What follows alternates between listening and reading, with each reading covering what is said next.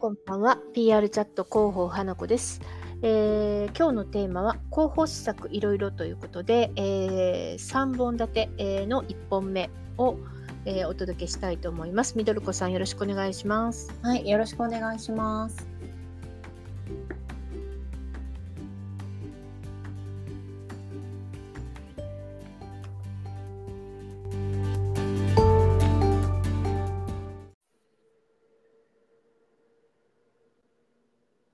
広報 PR で行うべき施策についてシリーズでご紹介していきたいなと思います。えー、とまずですね、広報のあのご担当者がですね、毎年その活動したいことのトップに上がってくるのがメディアリレーションだと、まあ今でも思うんですが、そんな感じしませんか、みどるこさん？そうですね。なんか広報会議とかの雑誌でもいつも1位だったりしますよね。そうなんですよね。毎年変わらなくトップだなというふうに見てますね。はい。まあ、メディアリレーションに続くのがデジタル、最近だったら PR だったり、インはいインターナルコミュニケーションだったりするんですけど、うん、まあ、不動のメディアリレーションっていうところで、そうですね。はい。そのリレーションの取り方だったり、まあ、いわゆるターゲットに伝えたい情報を、えーメディアでどう、メディアを通してどう届けるかみたいなところは永遠のテーマだなと思っていますので、えーこのあたりのアクション別にですね、大きく3つに分けてみようかなと思います。はい。えーまずは1つ目、えー報道向け資料で届けるです。はいえ2つ目、場作りで届ける。うん。3つ目、メディアと直接対峙。はい。この3つになります。はい。で、今日のテーマは、今日の回はですね、この1つ目の報道向け資料で届けるについてを詳しくお話ししていきたいなと思います。はい。さてまあ、どんな資料が作れるでしょうかね。なんか一般的に言うのは、こう、ちょっとプレスリリースでしょ、みたいな話であると思うんですけど、他にもはい。実はいろいろあるんですよね。報道向け資料って。はい。えーっと、ファクトブック一つ目。はい。これは何だと思いますか？ファクトブック。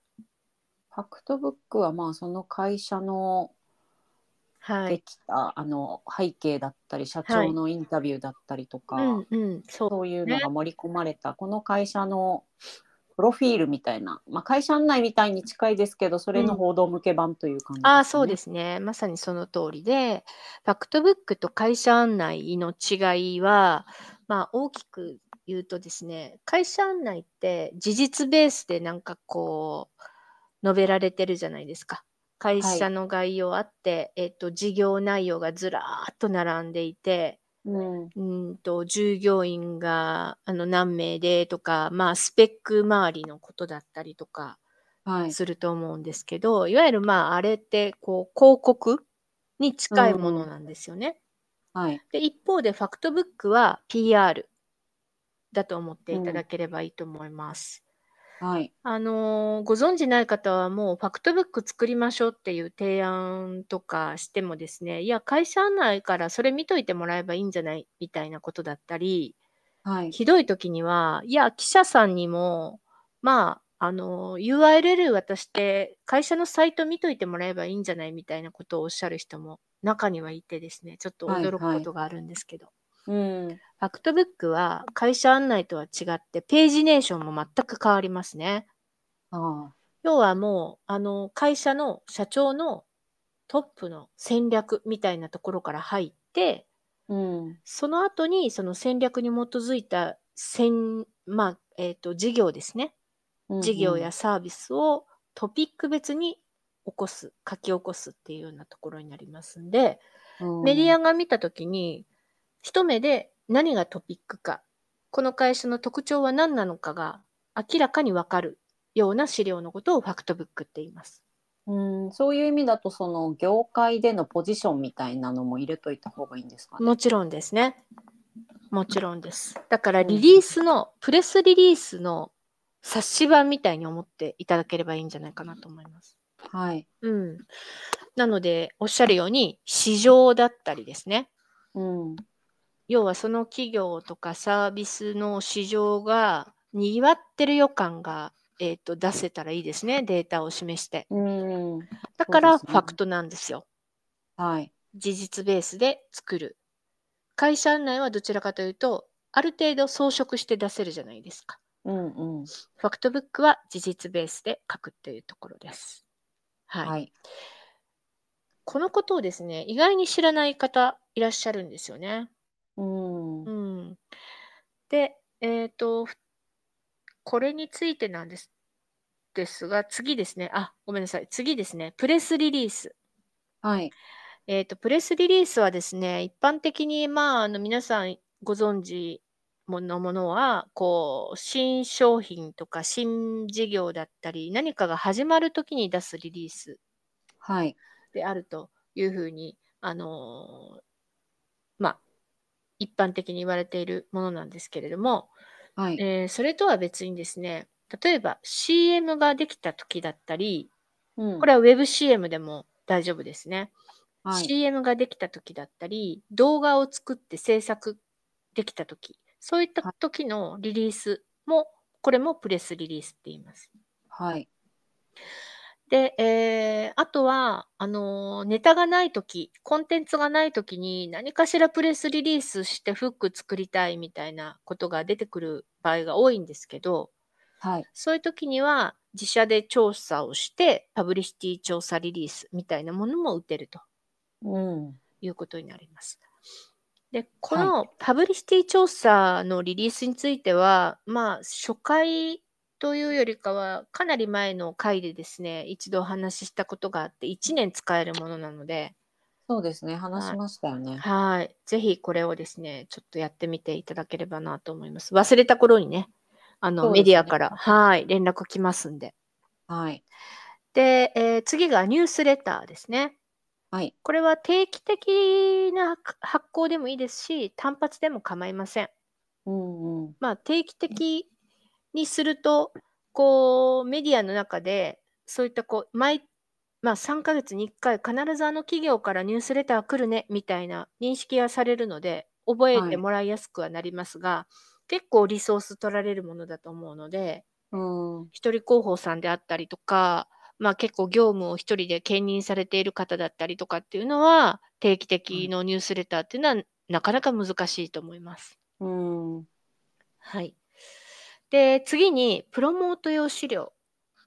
こはい。れは、いわゆるメディア向けの企画書のことですね。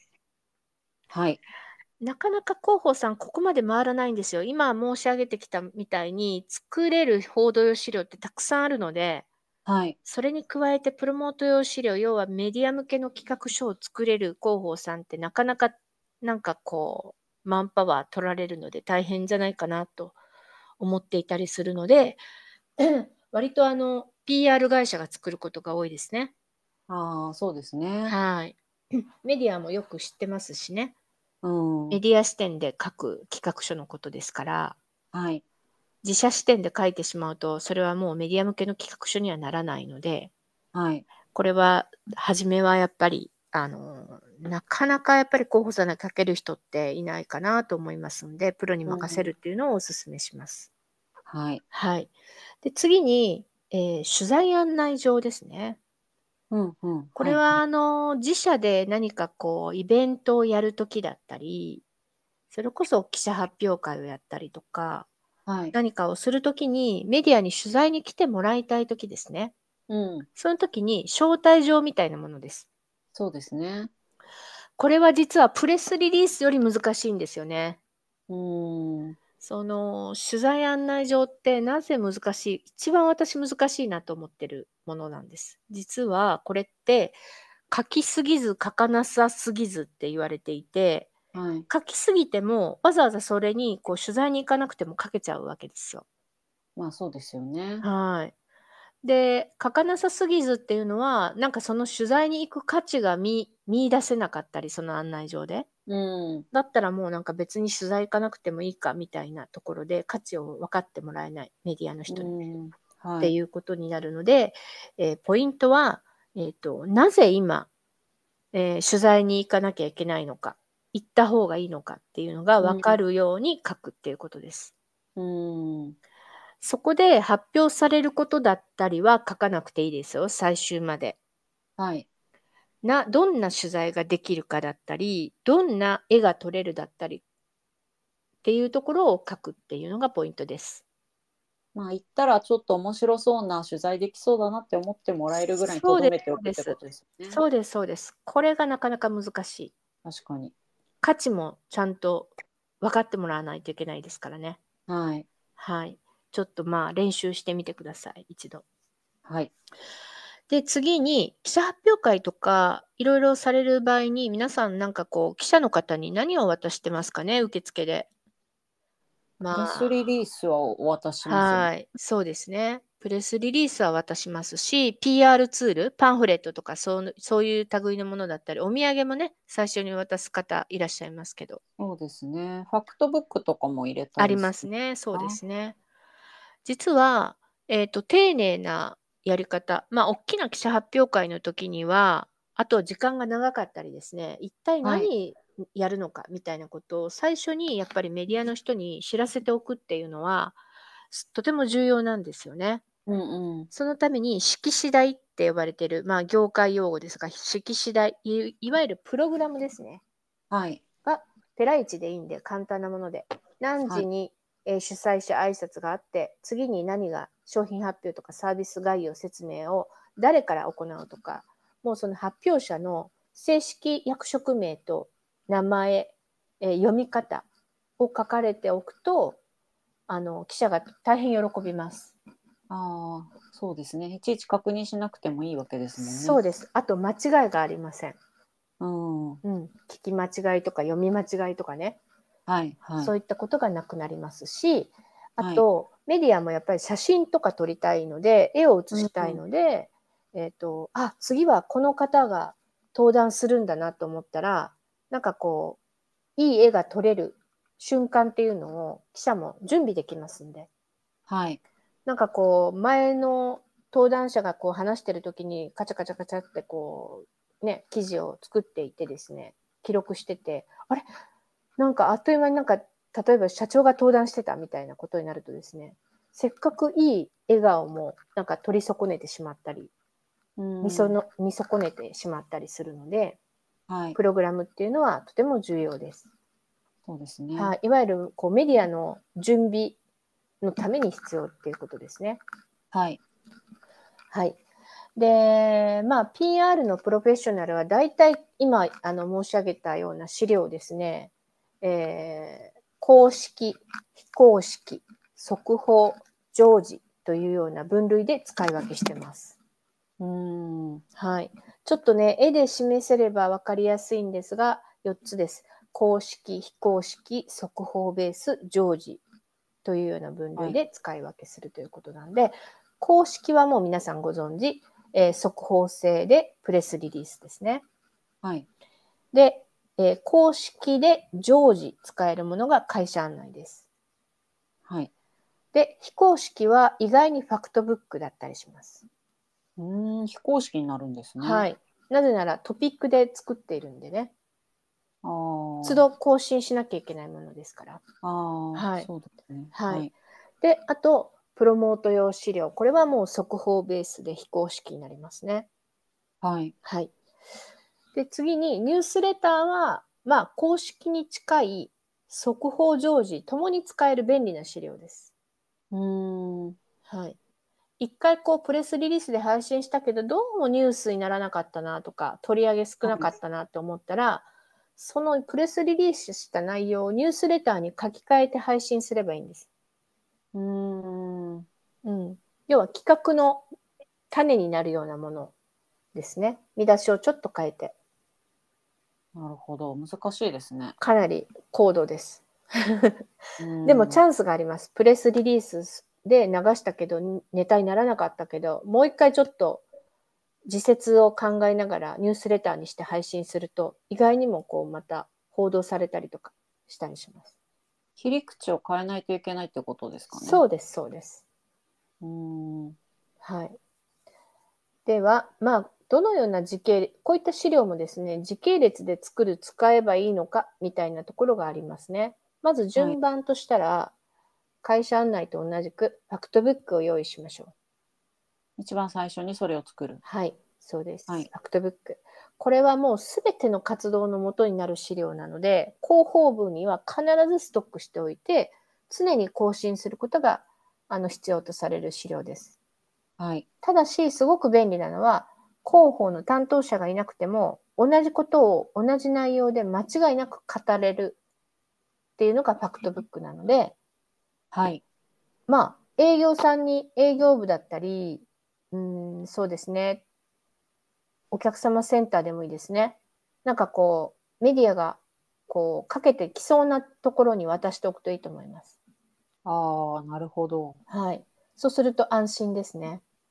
はいはい。そう、か聞かれた、うん聞か聞かれそうなことがもう盛り込んであるそうです、。そうです。その通りです。あと、回答もね、書かれてあるじゃないですか。そうですねはい、数字ベースでも書かれてますし。はい。はい。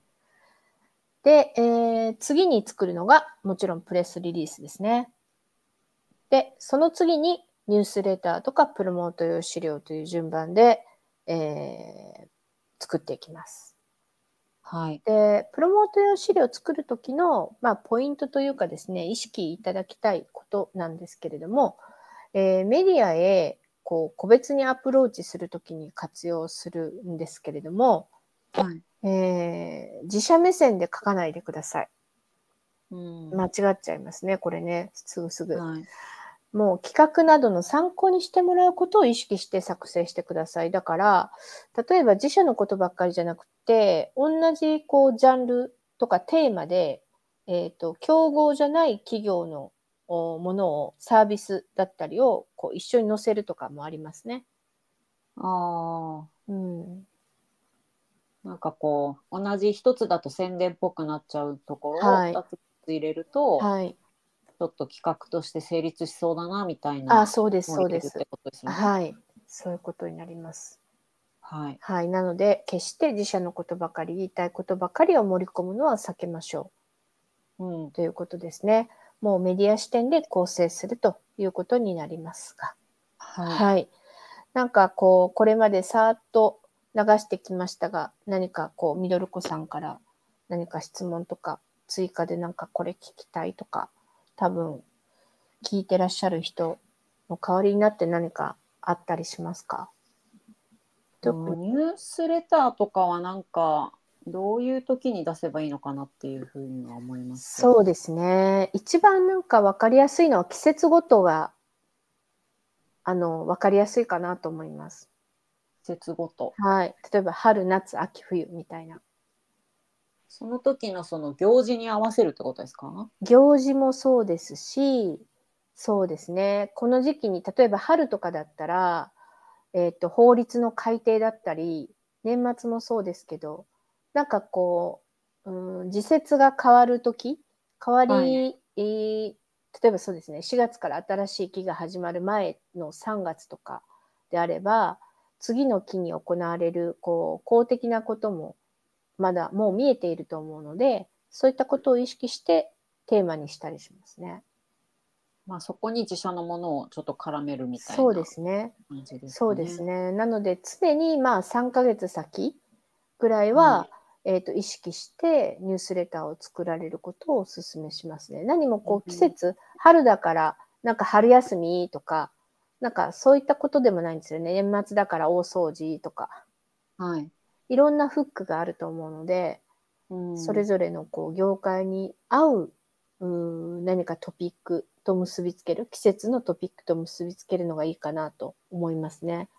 うんあと、昔うん、どうなんぞ。かメメディアさんがニュースレターを毎定期的に送ってくる PR 会社さんがいて、はいその方が作るメニュースレターがすごい面白くていつも楽しみにしてたっていう話を昔聞いたことがああ、いいですね。そうなんですよ。本当にいいものって捨てずにずっと持っててくれるんですよね。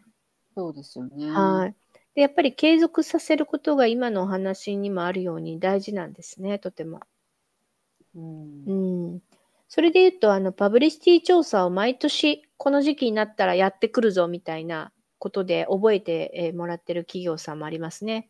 ああ、そうでしたよね。はい。あの、セイコーさんとかそうですね、時計の。はい。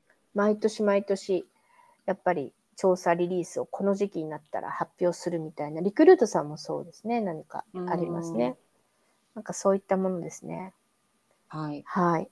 まあメディアの人に、えーきちんと覚えてもらうっていうことも意識して見てやっていただければなと思いますが、今日は、えー広報 PR で行うべき施策についてのシリーズ1回目、1つ目の、えー報道向け用資料についてお話ししましたが、はい。